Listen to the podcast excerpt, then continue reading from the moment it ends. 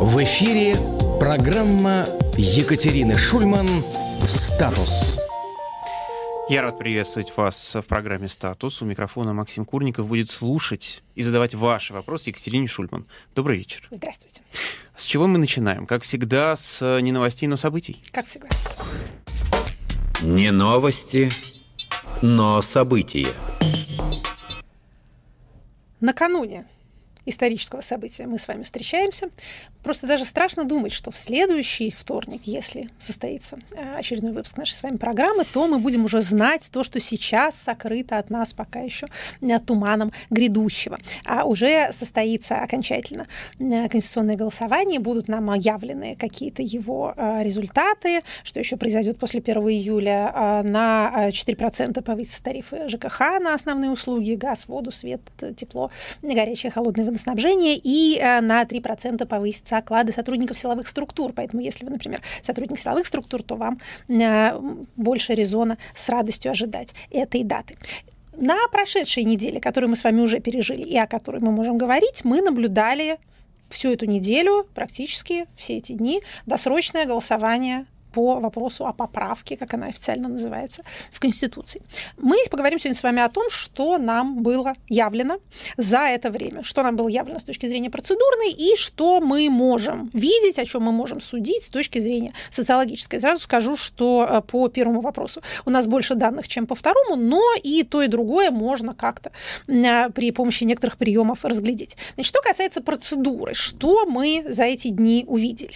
Досрочным голосованием, если верить Э, Центра сберкому на нынешний момент воспользовался 46% всех избирателей. То есть почти, почти половина, половина уже проголосовала досрочно. Если мы посмотрим данные по регионам, разбивку по регионам, где именно люди максимально активно голосуют досрочно, то мы увидим неприятное совпадение наиболее активных в этом отношении регионов с теми, которые традиционно у нас считаются электоральными султанатами или регионами электоральных аномалий. То есть это те в основном, но не только, кстати говоря, национальные республики, республики, в которых обычно кандидат от власти или партия от власти получает огромное численное преимущество перед всеми остальными кандидатами либо Чечня. партиями. Лидер пока это электронное голосование. А. То есть люди, которые зарегистрировались для того, чтобы проголосовать электронно, их в общей сложности больше миллиона человек в Москве и в Нижнем Новгороде, они, в общем, почти все уже и проголосовали. То есть те люди, которые регистрировались, не стали ждать 1 июля, а сразу воспользовались этим своим новым правом. Так что вот это вот... Около сказать, 93% на данный момент. Да, почти все, как я сказала. То есть вот этот вот округ электронное голосование, он во-первых, продемонстрировал выдающуюся явку, это, в общем, объяснимо. Люди не для того регистрируются, чтобы потом взять да и не воспользоваться такой возможностью. Но еще и он продемонстрировал высокую явку досрочно. Далее идет действительно Чечня, дальше идут, идут у нас а, ряд а, национальных республик, в частности, Тыва. А, с некоторым неудовольствием увидела я свою родную Тульскую область в числе передовиков. Мы вообще вот этим вот электоральной аномальностью обычно не отличались. Есть там традиционные регионы, такие как Брянск и Кемерово, в которых всегда, а, что называется, своеобразно проходит а, избирательный процесс. То есть вот тут а, это соответствие, оно такое очень ожидаемое. То есть действительно похоже на то, что досрочно голосуют люди, которых, ну не хочется говорить, вынуждают к этому. Ну вот этот самый административно зависимый, так называемый, электорат. А чем, кстати говоря, вообще отличается голосование досрочное от голосования в сам день голосования? Говорю это для тех, кто, например, завтра решит или решил уже принял для себя а, такое решение пойти и проголосовать. Значит, ну, во-первых, в самый день голосования, 1 июля, а, работают стационарные участки, то есть те участки, к которым вы привыкли на обычных выборах. Они работали и до этого, в дни вот этого предварительного голосования. Но в дни предварительного голосования работали также так называемые участки вне стационарных мест голосования на придомовых, как это называется, территориях. Они дали нам такое огромное количество изумительных совершенно фото и видеоматериалов, которые граждане голосуют действительно черт знает где. А можно было предположить, что это голосование будет выглядеть странно, но что оно будет выглядеть настолько дико И, конечно, что именно эти картинки станут его символом и разойдутся и в социальных сетях, и в российской прессе, и в прессе иностранной. В общем, что это будет до такой степени выразительно, предположить было, наверное, трудно. Мне, честно говоря, казалось, и э, казалось мне потому, что э, представитель Центральной избирательной комиссии накануне начала досрочного голосования говорила, что там типа 95% участков стационарные, а это просто какие-то отдельные будут такие, и не где-то там, неизвестно где, посреди поля, а вот рядом с этим самым стационарным участком, просто у входа для того, чтобы избежать опасности заражения. Так вот, я думала, что именно из опасений вот этого вот позорища э, таких вещей постараются избегать, но нет. А это, как вы думаете, только вашу тонкую душу ранит? Или люди в целом, которые э, приходят, э, видят, что что-то не так, обычно по-другому? Ну, вообще говоря, обстановка избирательного участка, и мы с вами постарались об этом рассказать в одном из наших прошлых выпусков, когда мы говорили об участках, она действует на избирателя и влияет на его электоральное поведение. Мы тогда в прошлый раз говорили, что, например, если вы голосуете в церкви, то вы будете голосовать более традиционно. Мы не знаем, как вы голосуете, если вы голосуете в школе, то ли это вас дисциплинирует, то ли наоборот это будет вас на бунтаря. свежем воздухе. Да, но обстановка влияет. Действительно, это выглядит, ну, мягко скажем, необычно. Но вопрос же не в необычности, вопрос не в наших эстетических э, там расхождениях. Да, ах, мне не нравится, э, когда люди голосуют во дворе на карусели. Дело не в этом. Дело в том, что при таком голосовании, конечно, тайна волеизъявления заявление не соблюдается. Проглядывается с третьего этажа. Проглядывается с третьего этажа. Когда у вас на коробке картонной написано «кабина для голосования», то не очень понятно, вы на голову ее себе должны надевать. Вот это как вообще это все предполагается? Опять же, это не вопрос эстетики, это даже не вопрос государственного достоинства. Хотя, конечно, нечто постыдное в этом есть. В том, что такой важный вопрос, как изменение и довольно радикальное изменение переписывания Конституции нашего основного закона происходит в такой комической какой-то непристойной обстановке. Но да, это даже не главное. Кому она кажется непристойным, а другим она покажется, наоборот, близким к людям. Вот до какой степени голос Народная. каждого важен, да, что э, избирательные комиссии доходят просто вот до последних степеней э, усилий своих для того, чтобы добраться до каждого. То есть это, это оценочный вопрос. Но то, что нельзя заполнить бюллетень в хоть сколько-нибудь интимной обстановке, нет никакой кабинки, нет никакой шторки, и это видно. То есть ты его заполняешь, ставишь эту галочку, отдаешь ее, видят все, кто там стоят вокруг, вид, видно люди, людям, которые э, смотрят из, э, из окон. То есть нет никакой тайны голосования, что действительно приближает всю эту процедуру вот такой вот аккламации. Даже не плебисциту, а именно аккламации, такому публичному одобрению сожалению. А, по-моему, Глеб Олегович Павловский назвал это таким всероссийским опросом. Да, ну, опрос тоже, в общем, старается соблюдать э, тайну э, респондента. У нас и так с этим проблемы. Люди отказываются на отвечать на вопросы социологов, потому что боятся, что они как-то вот передадут, э, как именно э, человек ответил. А тут это какое-то действительно такое вот ритуальное мероприятие, в котором эта самая тайна волеизъявления не считается чем-то важным. С досрочным голосованием есть еще вот какая проблема. А в законе о поправке, а напомню еще раз то, что я говорила несколько раз, но это важно, поэтому это надо еще раз сказать. Это голосование проводится по единственной процедуре, написанной для него же, которая является составной частью самого закона о поправке. Так вот, там определена дата однодневная. И говорится, что указ президента о назначении даты голосования не может выйти а, раньше, чем за, а, позже, точнее говоря, чем за 30 дней до голосования. Дальнейшие вот эти вот все досрочные удивительные формы определяются под законными актами, документами, распоряжениями самого ЦИКа, Центральной избирательной комиссии. То есть, вообще-то говоря, в законе ни о каком досрочном голосовании не говорится. Ну, ЦИК творчески тут, подошел. Тут не может действовать аналогия, понимаете? Вот то, что вы называете творчеством, это аналогия. То есть если есть досрочное голосование, ну, там, на выборах настоящих, если бывает досрочное голосование на референдуме, давайте и тут сделаем. Но так нельзя. Он же не проходит по закону о референдуме или по закону о обеспечении избирательных прав граждан. Он проходит по своему собственному закону. Если там нет досрочного голосования, то вообще-то говоря, вот это вот все, что тут происходило в течение шести дней, является незаконным. А еще одна э, проблема, или точнее говоря, еще одно отличие вот этих вот предыдущих дней от дней, от завтрашнего дня, когда будет, ну, собственно говоря, основной вроде бы день голосования, хотя мы видим, какое большое количество наших сограждан уже проголосовало. КАИБы работают только завтра. КАИБы – это автоматические электронные избирательные урны, с которым многие из вас знакомы, если вы голосовали последние годы на выборах любого уровня. Они запрограммированы таким образом, что они работают только один день, то есть их включить на эти предыдущие дни было нельзя. КАИБы, конечно, не панацея от фальсификации, ничто не панацея от фальсификации, кроме конкурентной политики и гражданского контроля. Но с КАИБами труднее скажем так, взаимодействовать. Для того, чтобы скормить им пачку бюллетеней, а такие случаи были и зафиксированы в том числе на видео, нужно по одному туда засовывать их в щель. Кто-то в этот момент должен загораживать себя юбками, как в сказке Андерсона «Свинопас», когда принцесса целует свинопаса. То есть, в общем, это трудно.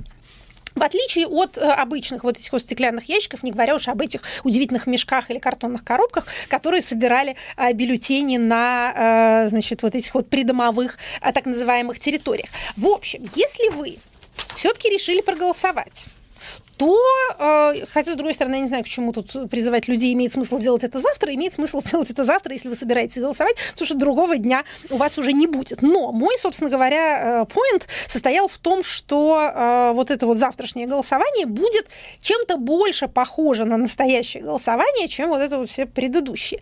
Именно этим объясняется активность территории электоральных аномалий в досрочном голосовании. В этом море неконтролируемости, а все это голосование трудно контролируемо, мягко говоря, и легко фальсифицируемо, досрочное голосование наиболее неконтролируемо. На всех выборах, в том числе настоящих выборах, самое темное место – это надомники, надомные голосования. В этом случае надомное голосование осуществляется без ограничений и бесконтрольно. То есть а, раньше было только две причины, по которым ты можешь вызвать себе урну на дом. Это инвалидность и болезнь. Поэтому если вы были, например, членом какой-нибудь мониторинговой рабочей группы, как я была прошлой осенью, то вы приезжаете на участок и видите там много-много-много надомников. Это сразу считается подозрительным, потому что как бы нехорошо, когда вдруг на участке что-то все дома взялись голосовать. И в графе «причина» там будет написано «старость». Спрашиваешь mm-hmm. представителя комиссии, а что это у вас такое? Он говорит, ну, у нас тут рядом там, дом престарелых, они старенькие, им тяжело. Мы говорим, Сносим мы эти все ваши результаты. Старость не, не радость. Не радость. Старость не основание. Значит, болезнь основание. И вообще не, не, не это самое. По, по этой причине нельзя приехать вот так вот сурный в дом престарелых и за всех разом проголосовать. В этом случае ограничений нет. Более того, поквартирные обходы с бюллетенями происходят в инициативном порядке. У нас довольно много таких сообщений, что члены избирательных комиссий приезжают и по дому начинают ходить. И те люди, которые еще не научились, что нельзя открывать никакому Мосгазу, потому что их убьют и ограбят, они открывают им по наивности. То есть идет такое вот проактивное, я бы сказала, инициирование надомного голосования. Чем плохо надомное голосование? Почему плохо, когда к избирателю, значит, вот приезжает урна, э, а когда к избирателю приезжает, например, там delivery, онлайн-доставка, то это хорошо. В чем разница? А, трудно проследить за тем, что там происходит. Опять же, на настоящих выборах регулярно происходило такое, что уехали там со списком из 10 э, избирателей, которые просили к ним приехать, а приезжают со сотни бюллетеней. Мы всегда старались сделать так, чтобы э, хотя бы два наблюдателя ехало с этой урной вместе с представителем комиссии. Значит, наблюдатели еще одно слабое место этого голосования, не говоря уж о том, что они все должны были пройти через общественную палату.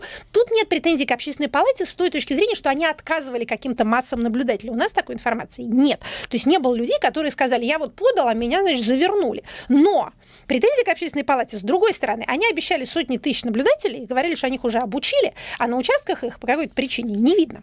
Значит, мы можем с вами дальше долго перечислять всякие интересные нарушения процедур, которые здесь происходят. Что важно для того, чтобы, опять же, не уходить в детали?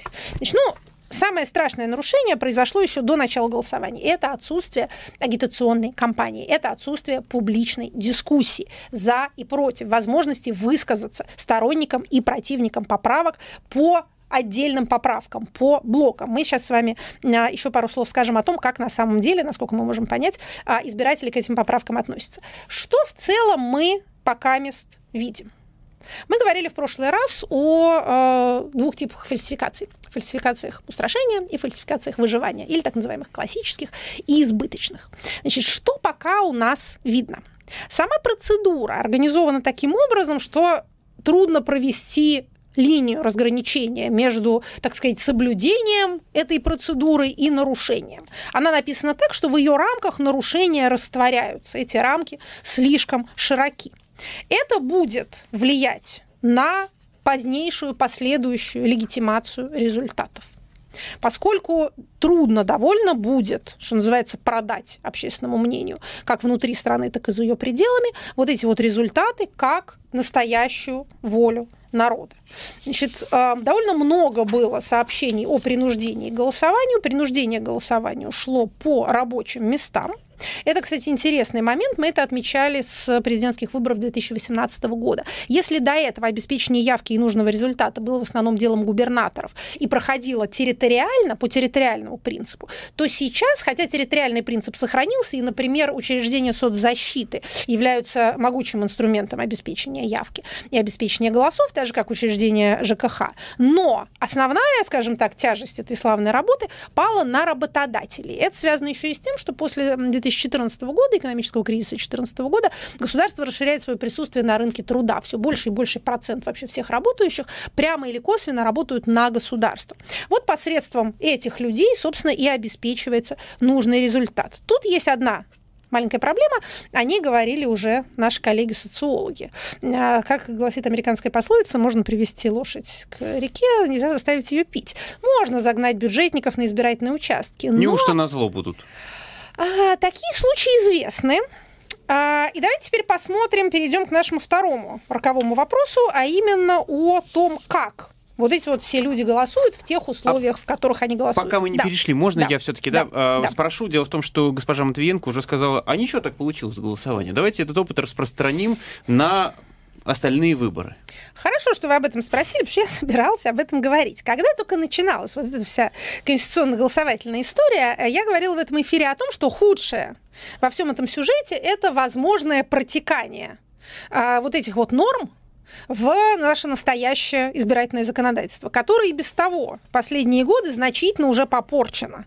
Как мы с вами уже говорили, не было ни одного избирательного цикла, перед которым не менялись правила. Давайте запомним один простой закон – можно сказать, правила буравчика. А, система сохраняет те правила, в рамках которых она побеждает. Если она в рамках этих правил побеждать больше не может, она их меняет. Изменение правил имеет только эту единственную причину. Кстати говоря, это относится не только к ужесточениям, это ведь относится и к вынужденным либерализациям. Если, например, под давлением общества избирательное законодательство меняется в демократическую сторону, то это тоже делается потому, что в старых правилах система побеждать больше не может. Она опасается, что если она не уступит общественному давлению, то угу. общественное давление ее снесет или, по крайней мере, как-то сильно повредит. То есть в любом случае, что называется, и в хорошем, и в плохом, изменение правил проведения выборов обозначают одно единственное. По старым правилам выигрывать больше не получится. Вот у нас с вами пошли первые увлекательные предложения. Надо сказать, что и без этих предложений у нас э, были внесены изменения в избирательное законодательство в эту сессию Государственной Думы, которые мы тоже здесь обсуждали и которые довольно опасны, даже очень опасны. Это ужесточение э, системы сбора подписей для независимых кандидатов и это дополнительное ограничение избирательных прав э, граждан, резкое расширение числа статей, судимость по которым запрещает вам в течение многих лет, в том числе после снятия судимости, э, куда бы то ни было баллотироваться. То есть даже и без того, чтобы конвертировать правила голосования конституционного в э, правила голосования на других выборах, у нас и без того происходит порча избирательного законодательства. Но, значит, что касается голосования многодневного, Валентина Ивановна Матвиенко сказала, что так хорошо все пошло, uh-huh. а, значит, давайте, э, давайте это распространим и дальше. Ну, что тут можно сказать? Это невиданная в мире практика. А я не в вашем эфире, в эфире другой радиостанции сказала, что в Индонезии практикуется многодневное голосование. Так вот, это неправда, я ошиблась. А там многодневное практикуется подсчет голосов. Это огромная mm. страна э, с населением гораздо больше нашего и разбросанная по многим островам. Поэтому они там долго считают. У них там были всякие э, печальные случаи, когда переработки... Вплоть до смерти. Да, да, умирали члены избирательных комиссий. Но голосуют они все-таки в один день. Значит, в Афганистане практикуется многодневное голосование. В некоторых странах Африки, на некоторых островных государствах, там, где труднодоступных много территорий. Но вообще в странах в мирное время Такого не происходит. Давайте вспомним, откуда у нас вообще в этом-то конституционном голосовании взялось многодневное волеизъявление. Оно имеет одну единственную причину – защита граждан от заражения. Для того, чтобы они все не столпились в течение нескольких часов на избирательных участках, были придуманы вот эти вот все электоральное извращение. То есть, если мы не предполагаем, что у нас теперь все время будет вот эта вот зараза, так или иначе, пребывать, а, то непонятно, какая причина растягивать это самое а, голосование на несколько дней. Почему это плохо? Давайте кратко скажем для тех, кто не понимает, что плохого. Удобнее ведь, да, удобнее голосовать. Пять дней, чем а, один день. Значит, самая главная проблема вот в чем затруднение контроля. Многодневное голосование трудно контролировать даже при нормальном голосовании наблюдатель должен больше 24 часов просидеть без сна и часто без еды на одном месте, и при этом все время сохранять бдительность. Сначала он наблюдает за голосованием, потом он наблюдает за вскрытием урн, за подсчетом и за заполнением протоколов. Это физически очень тяжелая работа, выносливость первый добродетель наблюдателя. В случае с многодневным наблюдением для одного человека это физически невозможно, значит, их нужно больше. Кто будет их готовить? Каким образом можно такую армию создать да, и обучить? Кто этим будет заниматься? Это затруднительно прежде всего, конечно же, не для власти, а для оппозиции. То есть это ее права нарушает, которые и так уже нарушены, собственно, так сказать, по природе mm-hmm. голосования, потому что его организует та самая власть, которая теоретически на них может проиграть. А, это основная главная причина. Ну и кроме того, это размывает, не побоюсь этого слова, сакральность дня голосования, Тайн. перед которым есть день тишины. Кстати, в нашем случае ничего подобного нету. Да, агитировать мы можем и в день голосования, и в любое время. Но на нормальных выборах существует день тишины. Для чего он существует? Для того, чтобы люди могли подумать. Почему они не голосуют за неделю до этого? Потому что они слушают или участвуют в проходящих общенациональных дебатах, которые, вообще-то говоря, являются спутником и основным элементом здоровой избирательной кампании. Происходит дискуссия, происходит какая-то публичная кампания. Кто рекламу там покупает, кто в диспутах участвует. Люди все это смотрят, и на основании этого они формируют свое мнение. Поэтому это чрезвычайно плохая идея. Значит, председатель ЦИК у нас сказал, что пока рано говорить о внедрении этой нормы в основное избирательное законодательство, законодательства. Ну, она много чего говорится. Сегодня рано, завтра будет как раз вовремя, поэтому мы продолжаем, что называется, с тревогой наблюдать. Ну, а вот по поводу по того, поводу, как люди определились. Как, собственно, люди голосуют. А, или, по крайней мере, собираются голосовать. А, значит, ну, во-первых, надо а, иметь в виду, что с большей долей вероятности, скажем так, досрочно голосуют более лояльные избиратели. Это те, кого просили настойчиво проголосовать и, и отчитаться, и те, кто торопится это сделать, чтобы от них отстали. Вообще великий, скажем так, лозунг любого российского гражданина, чтобы отстали. Поэтому у нас есть основания предполагать, что голосующие вот в это вот первое время голосуют скорее провластным образом. Значит, это первое соображение. Второе соображение. У нас небольшое количество социологических данных. Значит, ну, например, фонд общественное мнение вообще не опубликовал ни одного опроса, относящегося к э, голосованию по поправкам. Он никаких э, такого рода сведений не э, публикует. А, значит, у Левады цифр не так много. У ВЦИОМа есть некоторое количество цифр. Кроме того, значит, они, насколько я понимаю, опубликовали вот этот вот самый экзит-пол. Угу. Что у нас еще есть? У нас есть а, опрос, который... Есть опрос Рамира. А, у нас есть опрос, заказанный а, Романом Юнеманом в Москве. Это уличный опрос. И, насколько я понимаю, там есть часть телефонный опрос. И у нас есть опрос Белановского, который является репрезентативной выборкой, телефонным опросом, состоящим из двух частей. На нем я чуть подробнее остановлюсь. Первая часть – это скажем так, стандартные, сказала бы я, если бы у нас все так делали, а, стандартные вопросы о желании голосовать э, и о том, как именно вы собираетесь голосовать. И вторая часть, в которой приняло участие меньше людей, э, предположительно, это более мотивированные люди, потому что там нужно было заполнить таблицу на сайте, отнестись к поправкам по блокам, какие вы поддерживаете, какие не поддерживаете. Значит, что самое главное надо понимать про эти цифры? Может показаться, что есть вот в ЦИОМ, у которого, как там, 76% проголосовали за, а есть какие-то, э, значит, данные э, Белановского, у которого 32% проголосовали э, за, 28 против, или чуть ли не наоборот. Но на самом деле, если мы будем смотреть на эти цифры более внимательно, мы увидим, что они вполне сравнимы. Там игра идет с тем, каким образом вы, например, считаете от всех согласившихся с вами разговаривать mm-hmm. или от общего числа респондентов. Или вы плюсуете неопределившихся к тем, кто скорее поддерживает поправки, или вы их отдельно считаете. Или вы их плюсуете, например, к тем, кто поправки не поддерживает. Значит, на самом деле у нас выходит следующая, э, следующая история. А, значит, в целом по тем, кто уже проголосовал, если мы берем поправочный коэффициент, это я сейчас говорю об экзит-пулах, берем поправочный коэффициент на, отказ, на отказавшихся отвечать, а отказываются отвечать скорее те, кто голосует непровластным образом, то у нас получается 53% а давайте за. мы подвесим интригу и все давайте. цифры после мы назовем новостей. вот эту вот цифру 53, а дальнейшие да. цифры назовем после перерыва. Много реакций на интервью Познеру Памфиловой, где а. она еще рассказала, что все уже решено, как бы это так. Видите, президенту пришлось дополнительно выступать сегодня, чтобы да, сказать, да, нет, да, да. неправда В эфире программа Екатерины Шульман «Статус». Ну и, как мы обещали, перед азбукой демократии все-таки все некоторые цифры аккламации так сказать? А, да, некоторые цифры мы с вами а, назовем. Мы начали с максимальной цифры, которая у нас получилась в результате а, пересчета экзит-пола в ЦИОМа, тот, который довольно широко был, а, так сказать, разрекламирован и везде опубликован. А, там получилась красивая цифра 7,6 благодаря тому, что а, таким образом посчитали а, только тех, кто, собственно говоря, ответил а, опрашивающим. Значит, если, если а, убрать а, тех, кто а, сказал, что они не хотят отвечать, то получается из всех опрошенных, то есть если смотреть процент от всех опрошенных, а не от согласившихся, то получается, что проголосовало за 54%. Это, еще раз повторю, максимальная цифра.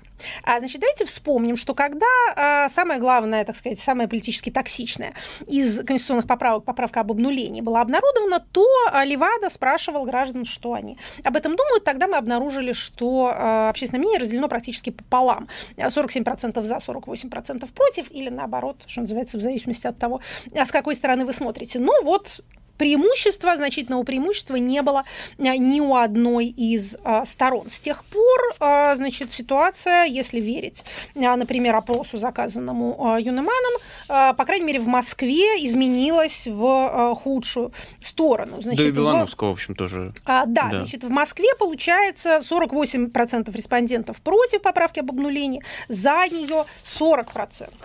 А, значит, что касается опроса Белановского. У Белановского 32% из решившихся голосовать, обратите внимание, да, 32% заявили, что они против, 28% заявили, что они за. Значит, решившихся голосовать оказалось 60% из респондентов. Затруднились сообщить о своих намерениях 25% опрошенных, то ли они сами не знают, то ли они не хотят разговаривать. И 15% опрошенных определенно заявили, что они голосовать не собираются.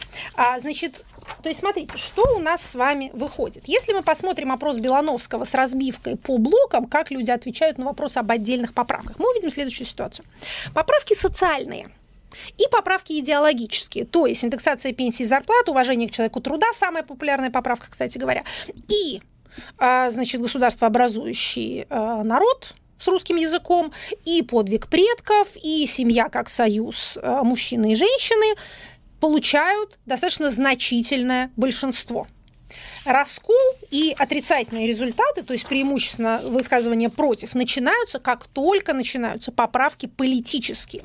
Причем парадоксальным образом, если вы посмотрите эту табличку, но не имеет смысла посмотреть, это любопытно. Это касается даже, например, то есть смотрите, а, небольшая очень поддержка у поправки об обнулении, но еще несколько ниже а, поддержка у поправки об том, чтобы убрать слово подряд угу. из статьи о президентских сроках. То есть я подозреваю, что люди просто смешивают воедино а, эту самую э, эту поправку и вторую поправку. Самая непопулярная по какой-то загадочной причине это поправка о том, что президент имеет право назначать часть сенаторов. То есть, смотрите, что выходит у нас.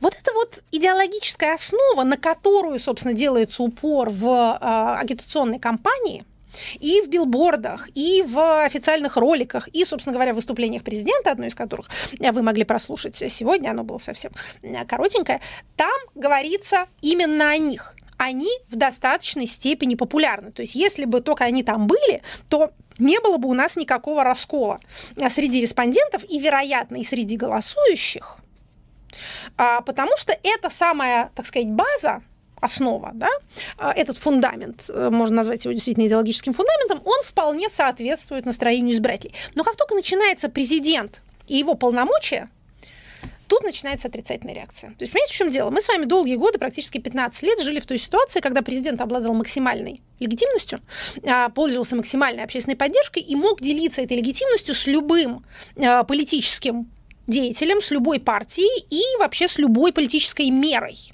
А сейчас что, заканчивается эта эпоха? Вы знаете, возникает ощущение, что чуть ли не наоборот у нас теперь получается. То есть, э, опять же, идеологическая основа людьми поддерживается, но увеличение полномочий президента начинает вызывать э, отрицательную реакцию. Ну, я тогда предлагаю к азбуке или еще а, что-то Вы важное? знаете, да, на этом, как это, на, этой зловещей ноте а мы с вами, собственно говоря, и завершим. Последнее, что, пожалуй, я скажу.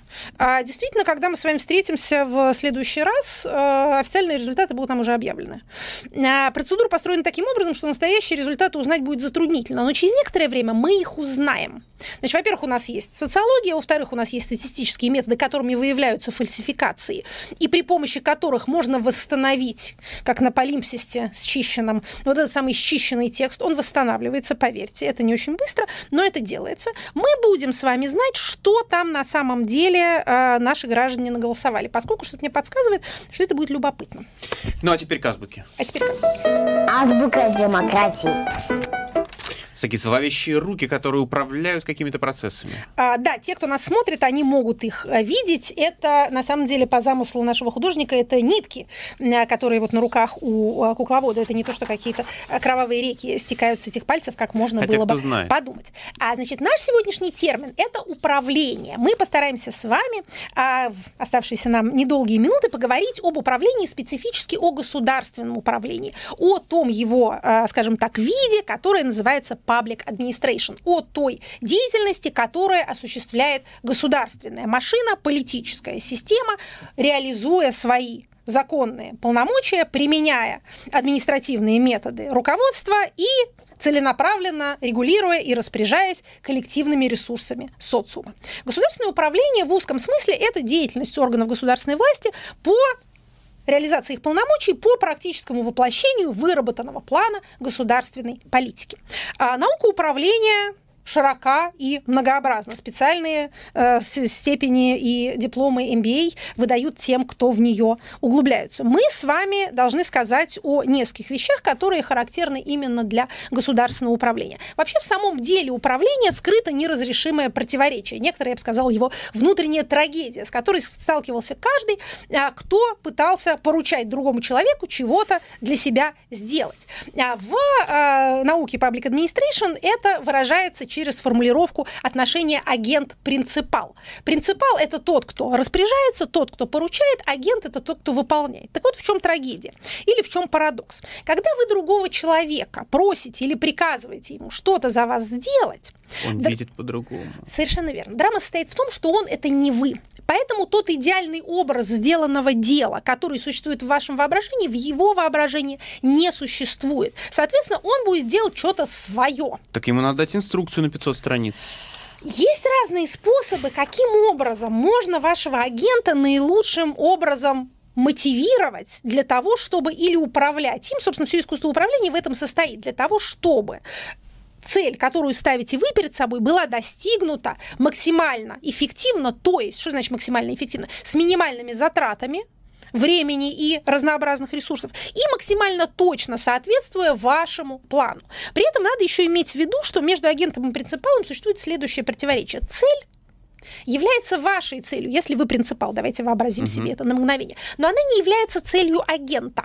То есть вы хотите, грубо говоря, дом построить. А агент ваш, подрядчик, который вы нанимаете, он не хочет построить дом, это вам так кажется.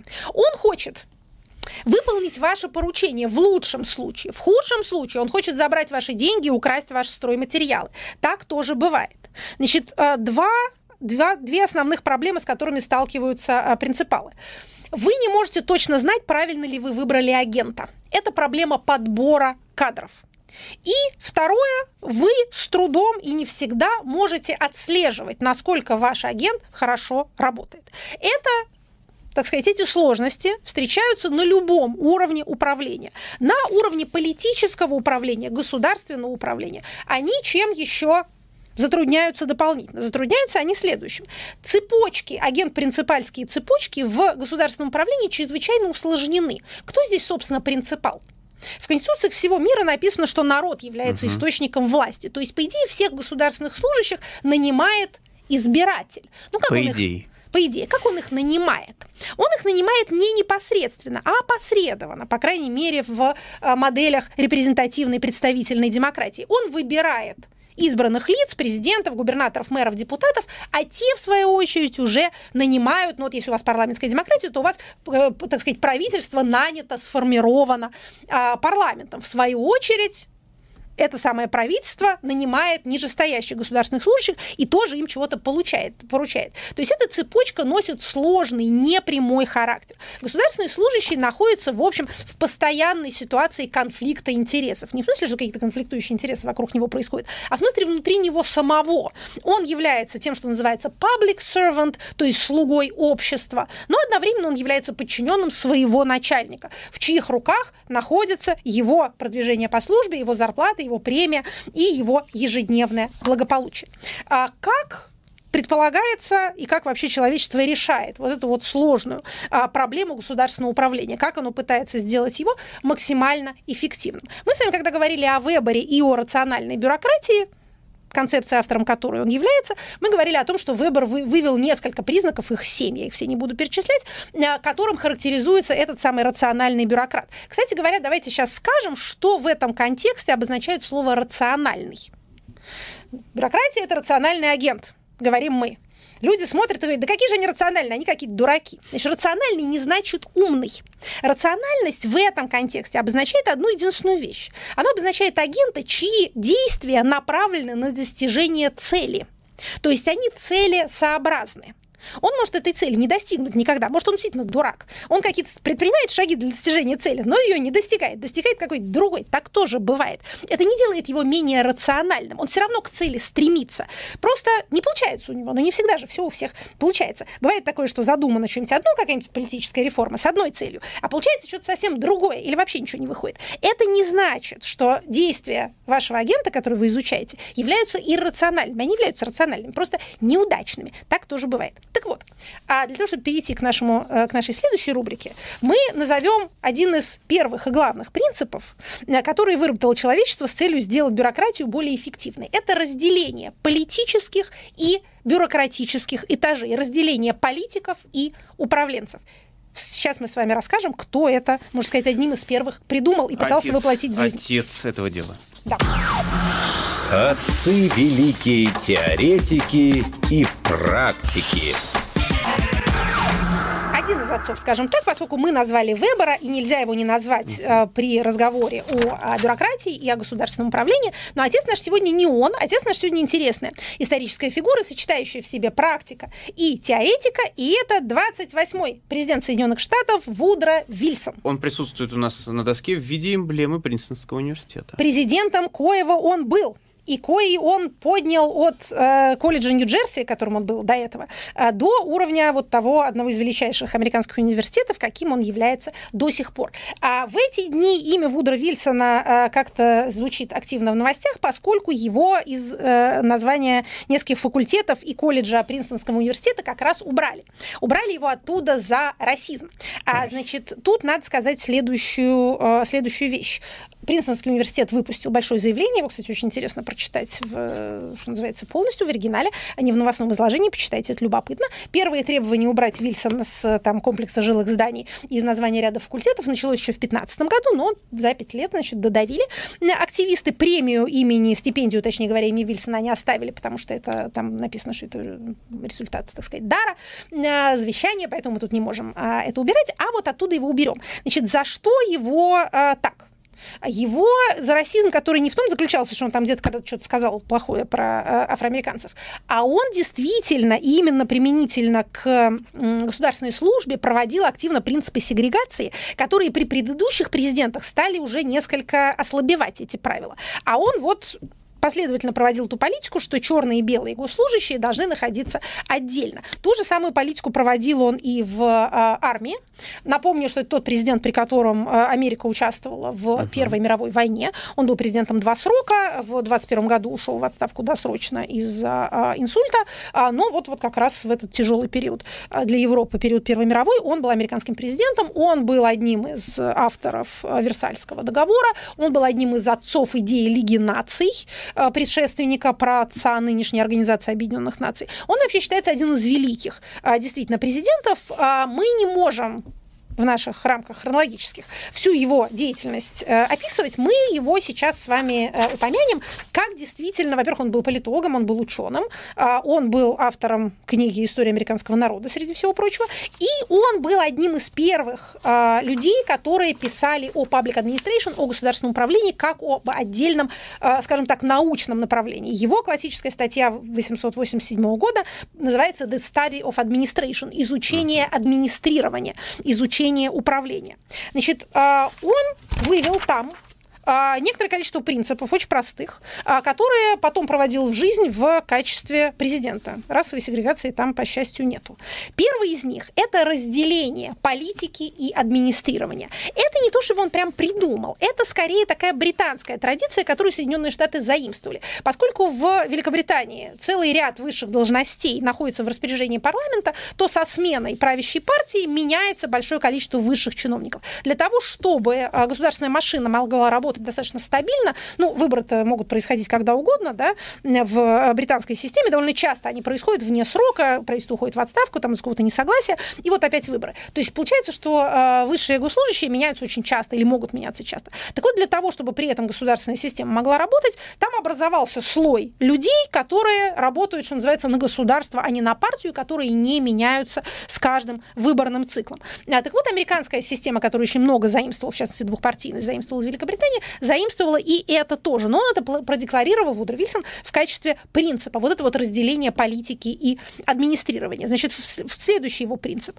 Необходимость сравнительного анализа управления в политических структурах и в бизнес-структурах. Mm-hmm. Да, и улучшение эффективности государственной службы путем заимствования практик из бизнеса. То есть, когда вам какие-то KPI, KPI.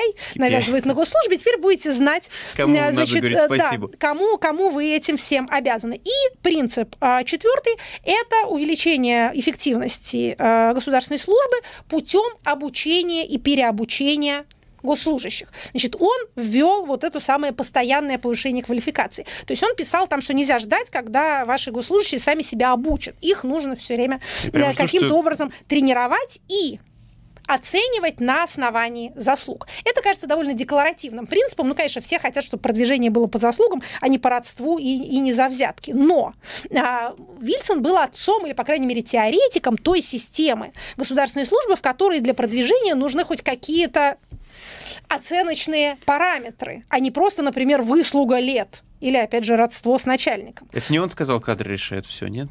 А, нет, это сказал не он. Но, а, но вы знаете, мысль эта на самом деле приходила в голову каждому руководителю. Последнее, что я должна сказать а, по этому поводу, возвращаясь к этому самому первому принципу разделения политического и административного. Один из базовых таких вот невытравимых признаков не демократии, а авторитарных моделей состоит ровно в том, что там начинают смешиваться политическое и бюрократические уровни. Партия чиновников, например. Это во-первых. Во-вторых, влиятельными политическими фигурами становятся администраторы. Угу. И с другой стороны, избранные лица последовательно лишаются полномочий. В основном это касается э, членов парламентов. То есть, если у вас в стране секретари, э, заведующие канцеляриями, руководители администрации каких-нибудь являются политическими фигурами и принимают политические решения, а, например, избранные депутаты или даже избранные губернаторы являются фигурами несколько комическими, да, и выставляются таковыми в публичном пространстве, это вот один из признаков, таких вот очень характерных признаков, таких же, как смешение власти и собственности, вот этих вот самых наших э, промежуточных моделей или авторитарных э, режимов нового типа. И наоборот, если у вас начинается рост влиятельности авторитета избранных лиц, а чиновники являются чиновниками и не занимаются политическими делами, то это признак того, что вы движетесь по демократическому пути. Теперь к вопросам от слушателей. Теперь к ним. Вопросы от слушателей. Екатерина Михайловна, вы как раз вначале сказали про повышение, про надбавки э, силовикам. Угу. Вы, как доцент РАНХИКС, являетесь пред, э, представителем российских преподавателей высшей школы. Прокомментируйте, пожалуйста, ситуацию с зарплатой и пенсией преподавателей высшей школы. Какая средняя или медианная пенсия отечественного доцента? Верно ли, что зарплата российского преподавателя самая низкая в мире, при самой большой в мире аудиторной нагрузке? Чем объяснить надбавку за стаж госслужащим подняли до 30%, сотрудникам МВД до 40%, а преподавателям вузов сняли совсем? Сняли ли указанную надбавку согласно согласия э, самих преподавателей, какого-то профсоюза или такого согласия не требовалось? И считаете ли вы, что фактическая отмена надбавки за ученое звание противоречит принципу оплаты в соответствии с количеством и качеством труда? Очень хороший, в высшей степени достойный вопрос. Небольшое уточнение в самом начале. Доцент я в Шанинке. В э, Институте общественных наук РАНКИКС я преподаватель, почасовик так называемый. Я там читаю а, всякие свои курсы. А, значит, это просто для, что называется, для чистоты а, эксперимента. Эксперимент. Да, для чистоты этого ответа. Значит, профсоюзное движение также нужно российскому преподавательскому составу, как оно нужно вообще всем остальным нашим низкооплачиваемым и, и бесправным практически трудящимся. Значит, э, участь российского преподавателя действительно э, тяжела. Я еще легче отделываюсь именно потому, потому что я почасовик. Почасовик счастлив. Он пришел, прочитал и, собственно говоря, ушел. У него тоже есть всякие, э, некоторое количество бюрократии, бюрократической работы, которая на него падает, но я понимаю, что она ничтожна по сравнению с теми людьми, которые вот full тайм работают в вузах, имеют ставку и вынуждены отчитываться за нее. Все это, конечно, некоторый кромешный ад. А я недавно тут тоже приняла участие в, э, скажем так, поддержала требования моих коллег, которые э, пытаются добиться того, чтобы руководство курсовых трудовыми и дипломными работами. Э, больше часов, скажем так, могло иметь в финальных отчетах, чем оно имеет сейчас. Потому что этим я тоже занимаюсь. Это очень большой труд, когда у тебя есть э, студенты, которые под твоим руководством пишут курсовую, или тем более дипломную, и говоришь, что там какие-то 5 часов, а, значит, на, на все на это у тебя уйдет. И это, конечно же, неправда. Поэтому э, живут наши коллеги э, тяжелой и, и, и низкооплачиваемой жизнью. Это все правда. Значит, я, кстати, не слышала про то, что что-то пытаются сделать с надбавками на степень, за степень. Это меня отдельно возмущает, поскольку у меня есть ученая степень, степень, которая мне чрезвычайно дорога, является, можно сказать, одной из э, базовых вещей для моей самоидентификации. Если за них э, снижают или снимают надбавки, то это, я считаю, безобразие как и хорошо. получается? Это же вы их учите, это же ваши ученики управляют нами.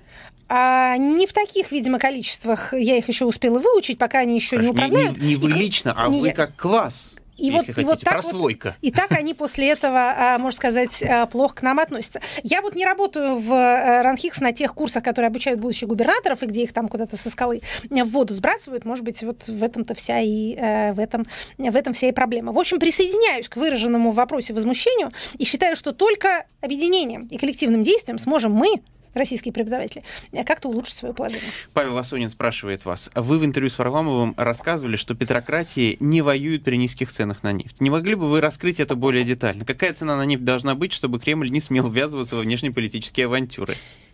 А, Есть это, ли исключение из этого правила? А, значит, это так называемый принцип Хендрикса.